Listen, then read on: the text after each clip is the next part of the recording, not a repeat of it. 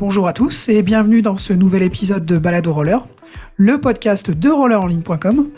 Aujourd'hui, nous partons à la rencontre d'une patineuse touche à tout, polyvalente. Elle a pratiqué successivement et même parfois simultanément le roller agressif, le slalom, freestyle, le roller derby et aujourd'hui la roller dance. Quad ou inline, peu importe, elle sait tout faire sur ses rollers. Bonjour Chloé Cérès. Bonjour Alex. Alors, je suis avec mon collègue Walid. Donc Walid, je vais te laisser enchaîner. Bonjour à toutes et à tous. Encore une fois, euh, on fait cette interview à deux avec Alexandre. Euh, il se trouve que qu'on connaît tous les deux euh, très bien Chloé. Moi, je la connais depuis que depuis qu'elle a commencé sur le circuit. et Alexandre a travaillé de nombreuses fois avec Chloé sur rollerenligne.com. Et euh, donc Chloé, euh, écoute, euh, vraiment bienvenue. C'est un grand plaisir de pouvoir t'interviewer. Et donc je vais commencer par la toute première question un peu rituelle qui est est-ce que tu peux te présenter? Je m'appelle Chloé Seires.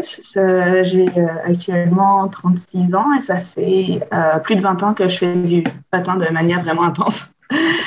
Je ne suis pas juste patineuse, j'ai aussi un deuxième métier. Je suis traductrice littéraire, donc je fais des, traductions de, de, romans, surtout des romans graphiques, des trucs avec surtout des, licornes en ce moment, tout ça. Je suis sur mon ordinateur en ce moment et puis j'ai euh, une autre fenêtre qui est ouverte et c'est des romans graphiques de licornes qui sont en train de manger des pommes. Euh, je suis passée par euh, beaucoup de phases. J'ai commencé par l'agressif quand j'étais pré-ado, puis après je suis passée au slalom freestyle, puis au speed slalom aussi. Puis ensuite j'ai viré et pendant et après au free skate, puis je suis passée au patin quad et j'ai fait du roller derby. Et après le roller derby, j'ai arrêté et puis je me suis mise à la, roller dance.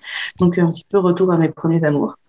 Euh, et, euh, et j'en suis là aujourd'hui. Donc euh, j'ai pendant 15 ans, j'étais en phase un petit peu euh, sportive, athlète, compétition, tout ça, tout ça. Et puis ça fait euh, fait 6 7 ans maintenant que j'ai arrêté les compétitions, que je me concentre euh, plus sur. Ben, premièrement, d'abord, j'ai immigré au Canada, donc il a fallu que je migration, tout ça, qui m'a un petit peu bloqué dans dans mes dans mes activités de patin. Et ça fait enfin un an et demi, deux ans que j'ai ma résidence permanente, et donc j'ai pu reprendre des activités du coacher en patin, faire des performances en patin. Donc maintenant, je suis passée du côté de plus euh, artiste, mettons.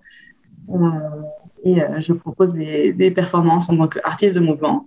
Et à côté de ça, je suis aussi coach de patin. Et en même temps, je fais aussi de la traduction littéraire, ce qui est mon deuxième métier, disons, traduction littéraire. Donc, je traduis des livres, je traduis beaucoup de livres de type euh, roman graphique, euh, avec plein de licornes, des maisons hantées, des loups-garous et ce genre de choses. C'est moi en quelques mots. Il y aurait encore beaucoup à dire, mais... Bah, on t'inquiète pas, hein, justement, on... t'inquiète pas, justement, on va revenir dessus. Ouais. C'est un, un, un, beau résumé, on va reprendre un peu depuis le début. Et la première chose, c'est euh, comment est-ce que tu as découvert, comment tu as commencé le roller? Euh, bonne question. Comment j'ai commencé le roller? J'en ai toujours un petit peu fait quand j'étais euh, petite. Il y, avait toujours, une paire de patins qui traînait dans un placard. Euh, j'aimais vraiment bien ça, mais bon, à l'époque, j'étais plus en mode danse classique. Et, puis,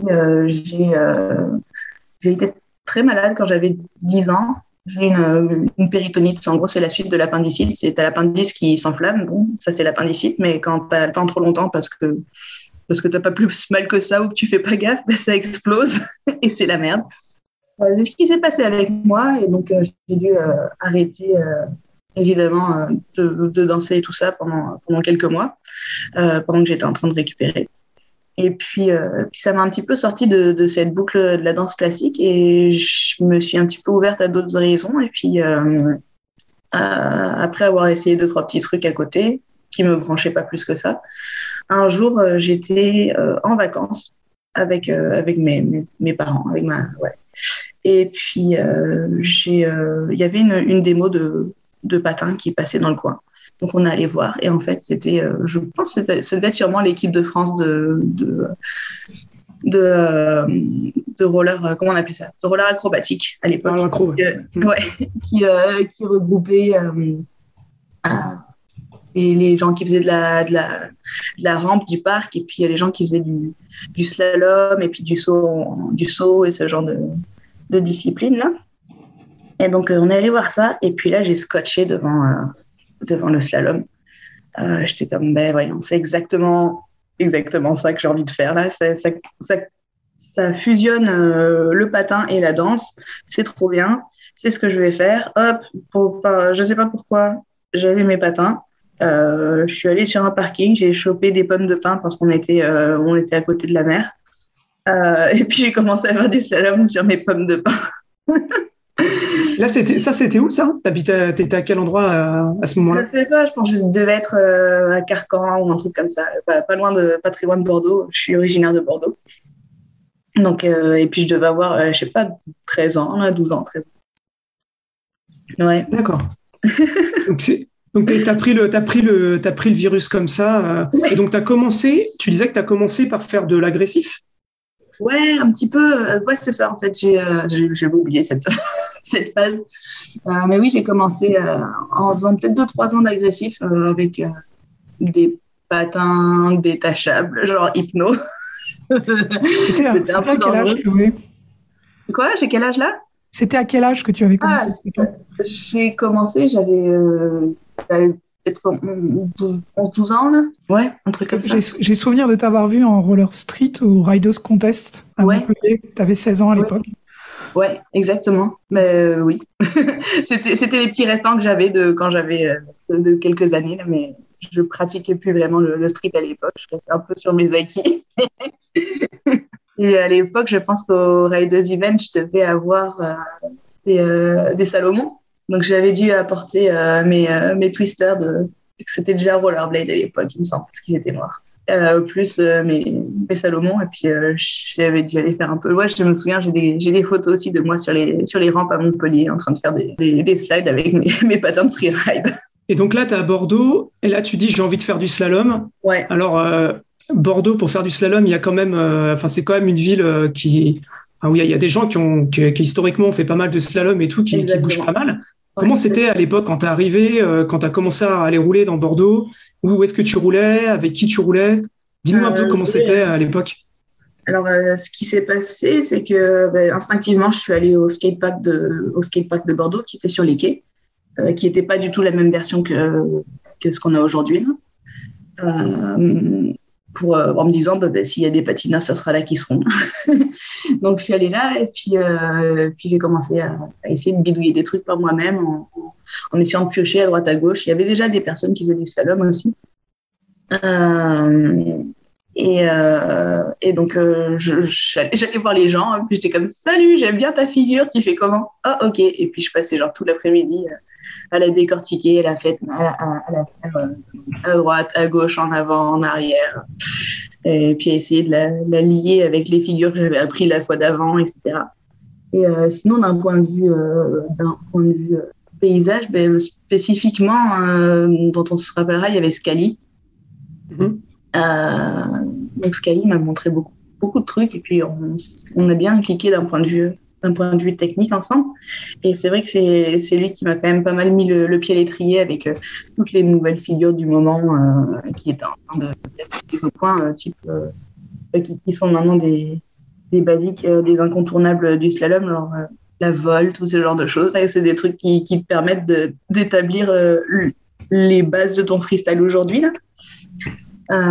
donc, donc ouais, c'était les, c'était les, débuts d'une nouvelle vague dans le slalom. Et, euh, et puis, euh, sans le savoir, j'ai embarqué à ce moment-là et puis j'ai fait partie de cette vague. Donc là, tu fais partie de la vague. Donc là, tu t'entraînes, euh, on va dire, tu t'entraînes à Bordeaux et, et tu commences assez rapidement à faire des compétitions? Oui, je commence. je pense que. Alors, je me rappelle pas si je commençais déjà à faire des petites compétitions locales. Je sais qu'il y avait, il y avait des il y avait des groupes qui organisaient, euh, je crois que c'était à l'époque, c'était le, le, RAT, le Roller Aquitaine Tour. Ouais. Qui des, euh, des, petits, euh, des petites compètes et qui étaient couplées à des petites démos très locales, tout ça. Alors, je me rappelle plus si j'avais commencé déjà dès la première année, mais en tout cas, ma toute première vraie grosse compétition, ça a été les championnats de France, qui, qui bougeaient de, de, ville en ville toutes les années. et il se trouve que donc moi j'ai commencé le slalom en 2001 et en 2002 les championnats de France de slalom ont décidé de venir à Bordeaux. Donc là on était tous en mode ah faut qu'on passe les championnats de France c'est trop bien donc je me suis inscrite euh, et, euh, et donc à l'époque, j'étais censée être en cadet, junior, un ça. En tout cas, il n'y avait personne, il n'y avait pas de filles dans ma catégorie, donc euh, on m'a mise avec les garçons. Euh, et puis, il se trouve que j'ai gagné. J'étais comme juste arrivée, je fais coucou, j'ai fait mes trucs, et puis finalement, ben, ça a bien marché. Et à partir de là, il y a tout qui s'est un petit peu, euh, qui un petit peu euh, accéléré, c'est-à-dire que je me suis fait repérer à la fois par mon premier sponsor, qui était un, un shop, c'était Sport Aventure à l'époque.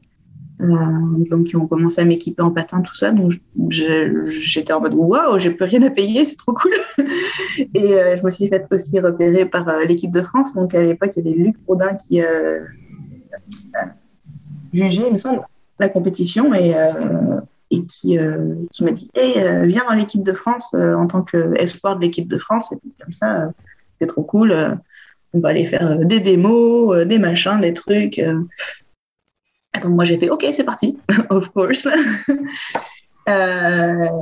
et donc ça, ça, a débloqué un petit peu tout ce qui va suivre parce que finalement, ben, j'avais plus besoin de budget pour m'entraîner. J'avais aussi plus besoin de budget pour, pour me déplacer. Puis l'équipe de France m'appelait finalement pour me dire hey, tu viens, on va là, et puis on va faire une démo. Et puis, euh, puis ça va, en gros, ça, ça, fait voyager, ça fait rencontrer d'autres gens, euh, ça permet de développer encore plus ton style, ça permet de partager ton style, ça permet de partager le style des, autres aussi. Et, euh, toutes les euh, les différents points de vue en fait euh, qu'on peut apporter au, au, slalom en fonction de ben, nos personnalités et puis de où est-ce qu'on a appris à, rouler parce que clairement les les bases diffèrent en fait d'une région à l'autre euh, ou d'un pays à l'autre. Et donc c'est toujours intéressant de comparer un petit peu nos bases et puis euh, se dire ah ouais toi tu vois ça comme ça très bien. Moi je vois ça comme ça mais c'est intéressant. Qu'est-ce que ça donne si on fait un mix des deux ou si on garde cette partie de, de ta vision cette partie de la mienne? Donc euh, bref c'était comme ça à l'époque qu'on apprenait à faire des qu'on apprenait des figures, tout ça, c'était avant l'ère des réseaux sociaux. Et, euh, et, la seule façon d'apprendre, c'était de, de, réellement aller au-devant des, des, gens, en vrai de vrai, et puis de demander comment ça se passe. et puis après, de répéter, de faire beaucoup de visualisation, de répéter les figures dans sa tête avant la, avant la prochaine session pour pas les oublier parce qu'on n'avait pas de vidéo pour enregistrer nos moves. Donc, euh, euh, j'ai une question. Oui. J'ai une question là qui me vient comme ça quand, quand tu parles des voyages, etc. Comment tu faisais à l'époque pour euh, concilier les voy enfin, le roller et les études? Bah, à l'époque, je bougeais pas trop trop non plus. Ça restait des voyages qui étaient assez proches, dans l'Europe proche, comme ça. Je me souviens qu'on était, on allait peut-être en France, en Suisse, au, au, Maroc. Je me rappelle aussi. ça marchait pour le week-end. Euh, je pense qu'à l'époque, j'étais, euh, au lycée et puis euh, je, partais faire du patin le week-end et puis je revenais. Mais c'était pas encore trop intense à l'époque, donc ça allait. Je restais plus dans le local. à part pendant les, grandes vacances où là, bah, j'allais un petit peu plus loin, j'en profitais. j'allais faire, c'est ça, je me rappelle, les, compétitions à Lausanne, par exemple, ce genre de choses.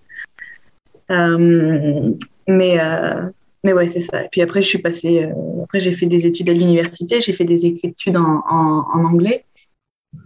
Euh, et là, c'était pareil. Je m'arrangeais. Bah, c'est vrai que les, cours euh, sont un peu moins obligatoires. Enfin, évidemment, il faut il faut assister aux cours, mais c'est plus facile de s'arranger pour attraper les cours, pour pour, pour, s'ajuster un petit peu si on a besoin de faire des, des déplacements express un petit peu. Donc, euh, c'est ça. Ouais. et, et euh, de mémoire, il y a ouais. pas mal de gens aussi qui ont découvert le fait que tu étais polyvalente quand tu as commencé. Je me rappelle, on avait fait un concours vidéo euh, freeride oh, ouais. sur, euh, sur Roller FR et tu avais fait une vidéo et tu avais gagné le concours. Et là, il y a des, plein de gens qui s'étaient aperçus qu'en fait, euh, ah ouais, mais en fait, elle fait du slalom, mais elle fait d'autres trucs aussi. Elle fait aussi du freeride. Ouais. ouais. ah oui, c'était une, c'était une bonne. c'était des, des, bons souvenirs, cette vidéo-là. Euh, C'était en 2004, il me semble. En 2004. Tout à fait. Et puis, ouais, voilà, euh, voilà, FR avait fait euh, lancer un, un, concours vidéo en ligne pour, de, de, de free skate, il me semble. Et je pense ouais. que les, les, les, règles, il n'y en avait pas beaucoup. Il y avait juste, par contre, on avait juste le droit à trois cuts, il me semble, dans l'édit. Euh, ouais, tout à fait. Et, à l'époque, il y avait Mathias Wexting qui était à, Bordeaux, qui chillait à Bordeaux, je pense, avec Luc Bourdin. Je sais pas ce qu'il faisait. Je pense des trucs à la FFRS. Avec Camille, ouais, il devait être avec Camille. Mathias, juste pour donner un peu de contexte aux gens qui le connaissent pas, c'est un, c'est un, c'est un, un, patineur qui, qui, faisait du street, qui était très très fort, qui habitait à Gap et qui aussi était pro rider en ski et, euh, et qui était souvent, euh, qui était souvent à Bordeaux euh, pour, pour voir les copains. Et euh, c'était une grande source d'inspiration pour tout le monde aussi. il y avait Anacil aussi à l'époque. Pardon? Ils étaient avec Anacil à l'époque. Hum. Anacil de Marseille. Ouais. Tout à fait. Oui, oui, oui. Et, euh, et donc à l'époque, euh, toi, et donc à l'époque, toi, en fait, tu arrives début des années 2000. Mm-hmm. Euh, donc tu, tu, tu, tu, connais les compétitions françaises, mais en fait, assez vite, euh, commence à s'organiser un peu tous les échanges avec avec les pays, les Coréens, les Russes, etc. Donc en fait, toi, tu fais partie de la, on va dire, la première génération qui a qui a connu ça, euh, qui a finalement voyagé. Euh, ouais, voilà, qui a, eu l'occasion de voyager, euh, de voyager, rencontrer tous ces gens, quoi. Ouais. comment ça s'est passé? Ben, hmm, Ça a mis du temps un petit peu à s'installer quand même.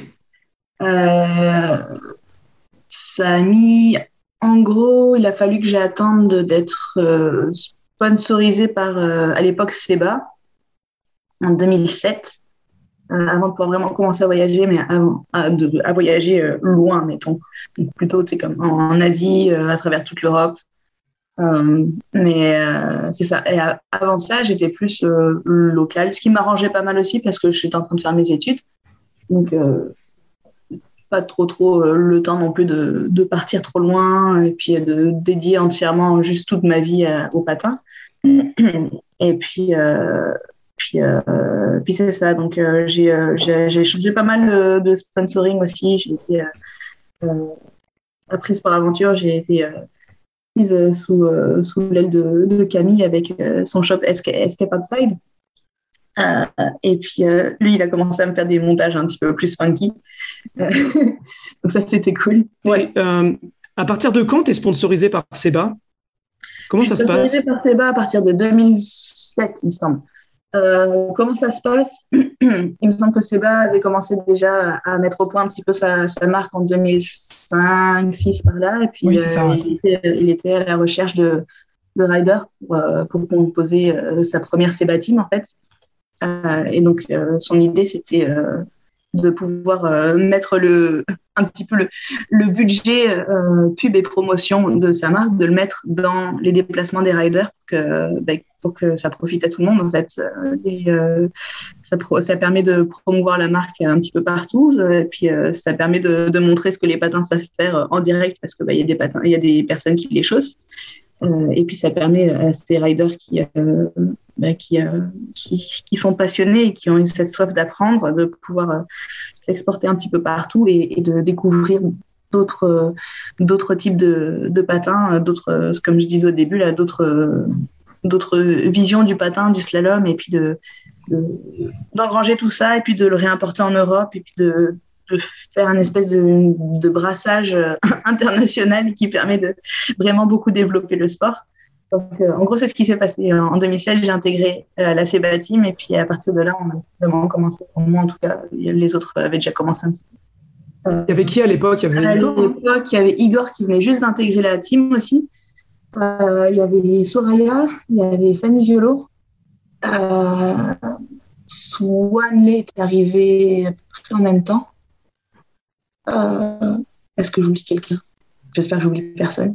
C'était surtout des Français, il n'y avait, pas de, il y avait pas encore de Coréens euh, ou alors non, il... y avait, non, il n'y avait pas encore, euh, il y avait pas encore de, d'asiatiques ou de personnes externes, externes à la France euh, trop parce que ben, je pense que Seb s'est d'abord entouré de personnes qu'il connaissait dans son entourage proche ou, ou un peu plus éloigné, mais en tout cas qui restaient au moins Ah, tu connais une personne que je connais Et je pense que ça s'est, ça s'est, étendu rapidement, mais un peu plus tard dans, les années qui ont suivi. D'ailleurs, je pense que le premier, c'était Kim Soon-jin. Mais en tout cas, le, noyau dur de la Seba Team, c'était les personnes que je viens de citer là. Là, vous avez euh, les possibilités de voyager. Ça, ça, ça fait quoi quand tu ça fait quoi quand tu as plutôt l'habitude, on va dire, t'entraîner en France, etc., de pouvoir aller voyager là-bas en Corée, etc., de voir les gens. Est-ce qu'ils vous connaissent Est-ce que c'est impressionnant Comment c'est pour toi ces premiers voyages un peu loin à rencontrer d'autres patineurs?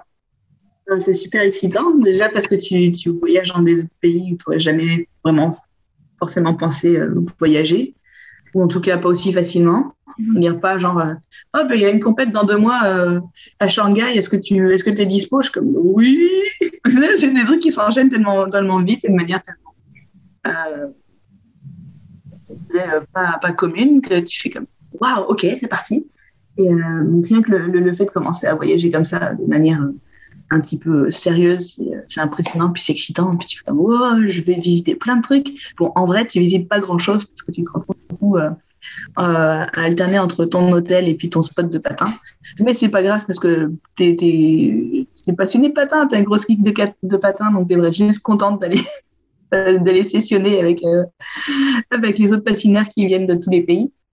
Et puis, euh, après, c'est ça, tu arrives sur le spot et puis tu vois tout le monde qui est en train de sessionner et puis tu fais waouh, il y a plein de combinaisons auxquelles je n'avais jamais pensé. Qu'est-ce que c'est que cette figure?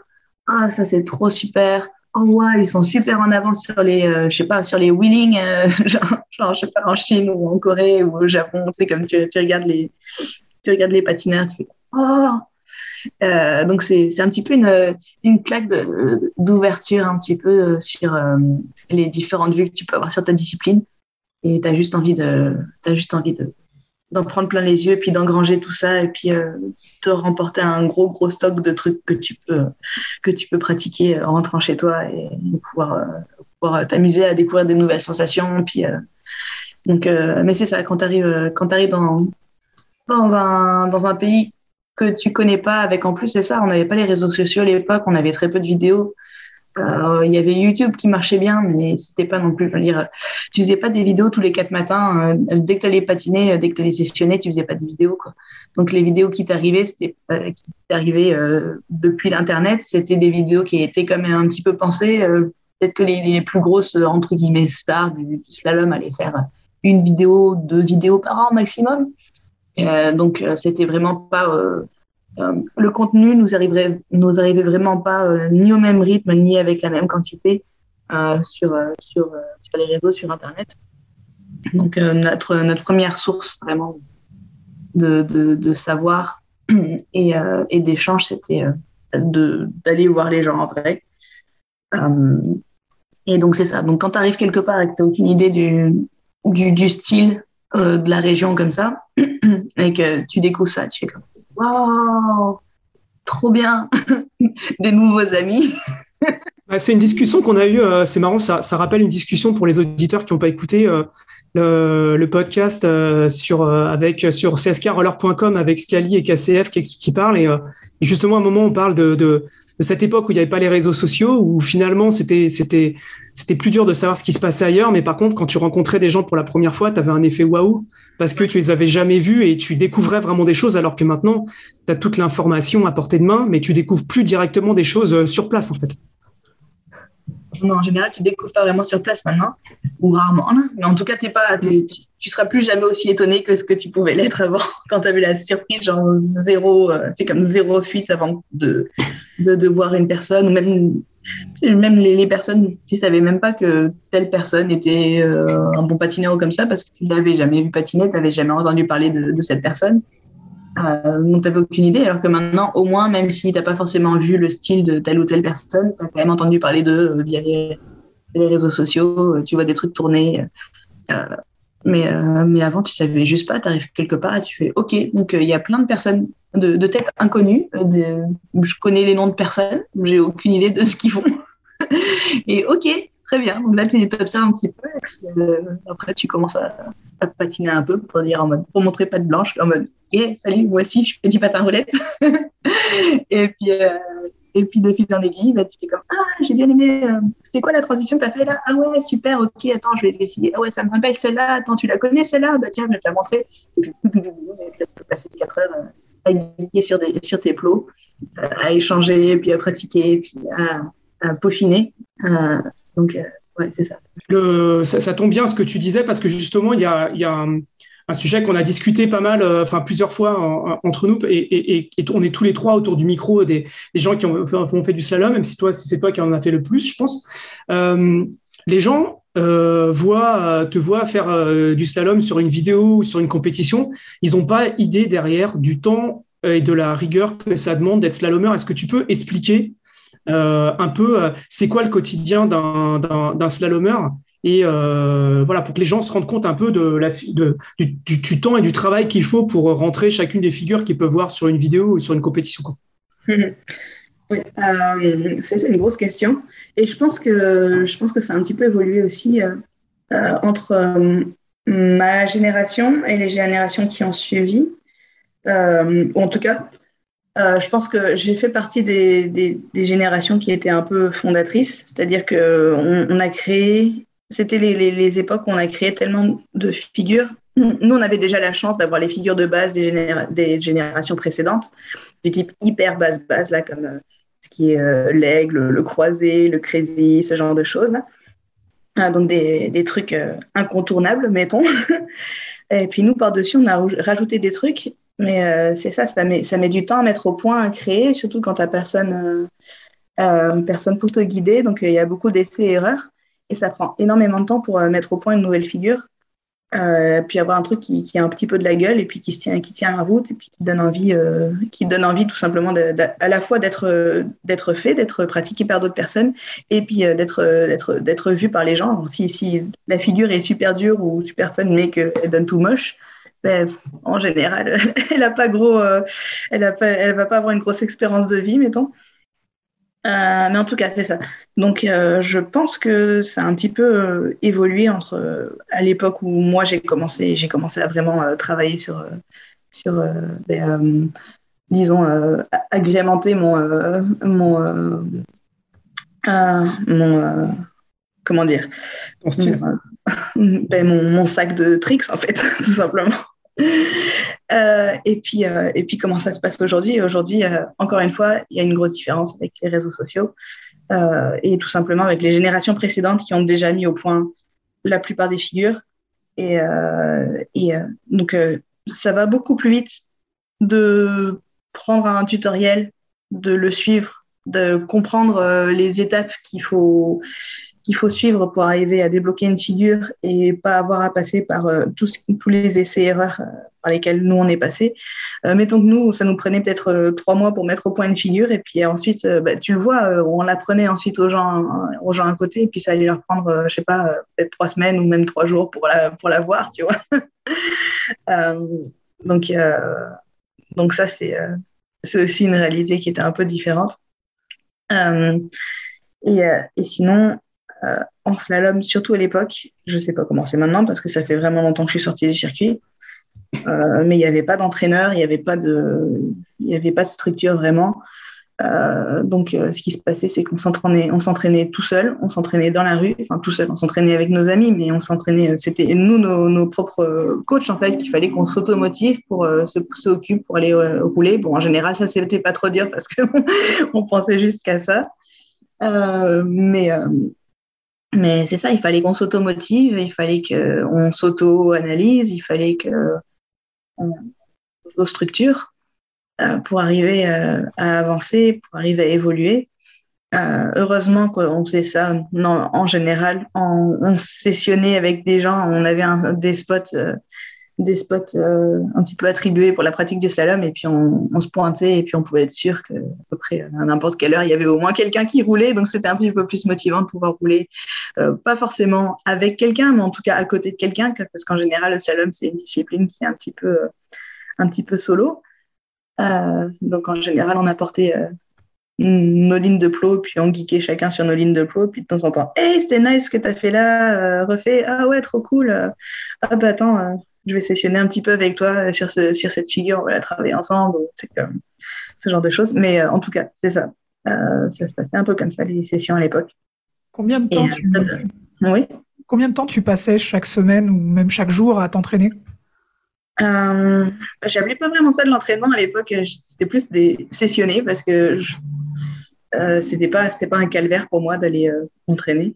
En tout cas, je dis pas que l'entraînement c'est forcément un calvaire, mais je veux dire je euh, c'était c'était vraiment un, un plaisir d'aller rouler en fait. Puis j'avais hâte d'aller rouler, mais ça pouvait dépendre entre je sais pas moi 3 heures et 8 heures par jour. mais c'était Ouais, c'était un gros volume. Après, pas forcément tous les gens non plus, puis ça dépendait des périodes, mais c'est vrai que euh, à une époque, quand j'étais, euh, je faisais mes études à l'université, euh, on a une, une, une grève qui s'appelait la grève des CPE qui a duré pendant trois mois. Donc pendant trois mois, j'ai pas eu cours. Et c'est pendant ces trois mois-là, je roulais 8 heures par jour, ouais. et d'ailleurs, c'était à l'époque où il y avait Igor Cheremetiev qui était à Bordeaux, parce qu'il faisait, il, pense qu'il finissait ses études un stage à la, à Fédé de, roller qui était littéralement à 5 minutes à pied euh, de, là où je vivais. Euh, donc, euh, on se retrouvait tous les jours pour aller faire du patin. Et puis, c'est ça, on se retrouvait. Mais même, je pense qu'il y a des jours, on s'est retrouvés genre à 8h30 du matin pour aller rouler, quoi. C'était n'importe quoi. Et, tout ça, et tout ça, ça t'a. Et tout ça, tout, donc, tout ce travail d'entraînement, etc., même si c'était de la passion, etc., ça t'a emmené jusqu'où? Que euh, qu'est-ce que tu as, qu'est-ce que as fait en compétition finalement? En compétition, euh, bah, en fait, j'ai gagné plusieurs, euh, plusieurs titres de championne du monde, championne d'Europe, championne de France. J'étais aussi numéro un mondial, donc c'est le classement qui est actualisé tous les mois pendant, je sais pas, je ne veux pas dire de bêtises, mais il me semble trois ans. En, je sais qu'en parce qu'il y avait deux classements. Il y avait le classement de slalom freestyle et slalom speed. Euh, en speed slalom, je sais que j'ai été à la tête du classement pendant trois ans. Ce qui était assez drôle d'ailleurs, parce que pour être complètement honnête, je travaillais pas le speed slalom, je faisais juste comme ça arriver en compétition. Mais je pense que vu que j'étais moins stressée que les autres qui avaient réellement travaillé euh, sur leur technique de speed, ben, peut-être j'étais moins stressée et puis euh, ça, ça, passait. J'y allais un petit peu j'y allais un petit peu euh, au culot là, mais j'étais pas la meilleure, hein, loin de là, mais juste euh, ça marchait mieux sur les moments clés. Bon.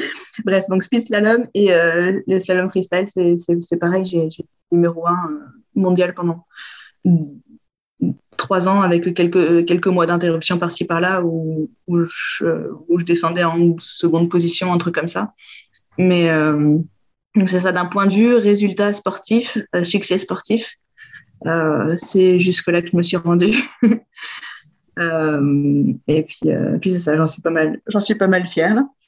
Ah même, si, même si ça fait très longtemps, je sais que c'est plus, c'est plus ce que je suis aujourd'hui, mais ça a été ce que j'ai été à un moment de ma vie.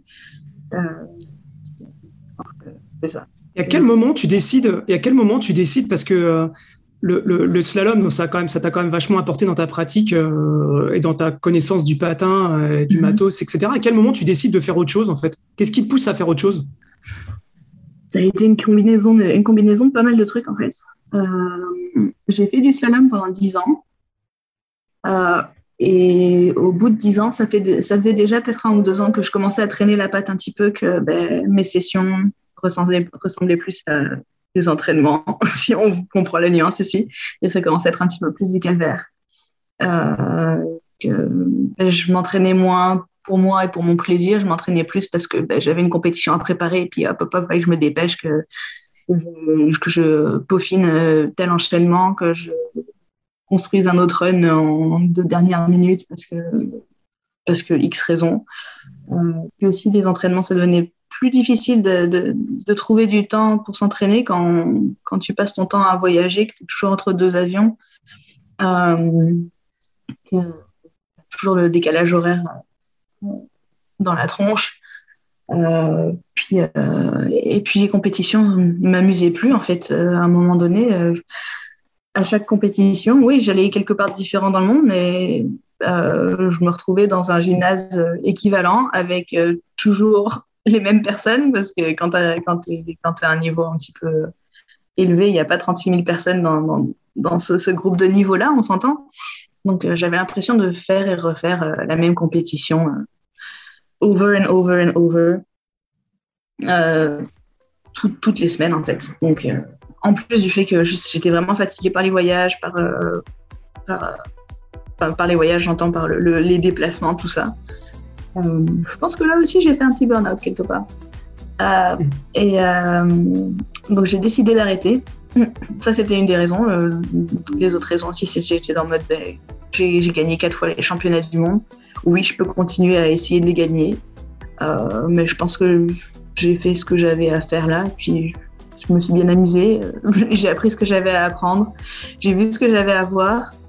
Euh, j'ai encore des, j'ai encore les jambes, j'ai encore le physique pour, peut-être euh, voir d'autres trucs et puis agrandir un petit peu mes horizons. Au lieu de, au lieu de continuer à, essayer de grandir, euh, mettons verticalement dans slalom, je peux peut-être grandir un petit peu de manière horizontale dans le dans le patin en, en découvrant d'autres disciplines peut-être ou en découvrant d'autres sensations. Justement, pourquoi le derby? Cette première partie de l'interview de Chloé Cérès vous a plu? Rendez-vous prochainement pour euh, une seconde partie dédiée à sa pratique du roller derby. Merci et à la prochaine fois avec Balado Roller.